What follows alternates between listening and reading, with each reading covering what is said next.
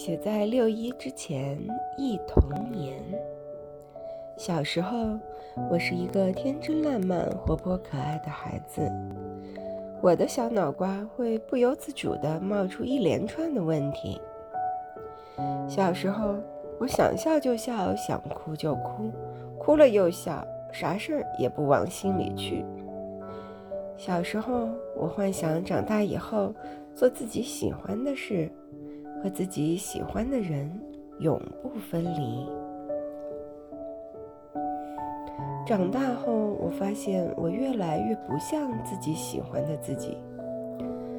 长大后，我懂得了很多很多的道理，也丢失了很多很多的好奇。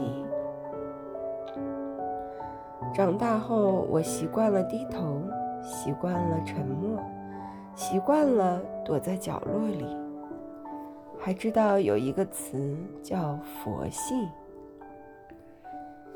长大后，我想回到小时候，回到小河边，回到秋千上，回到田野里。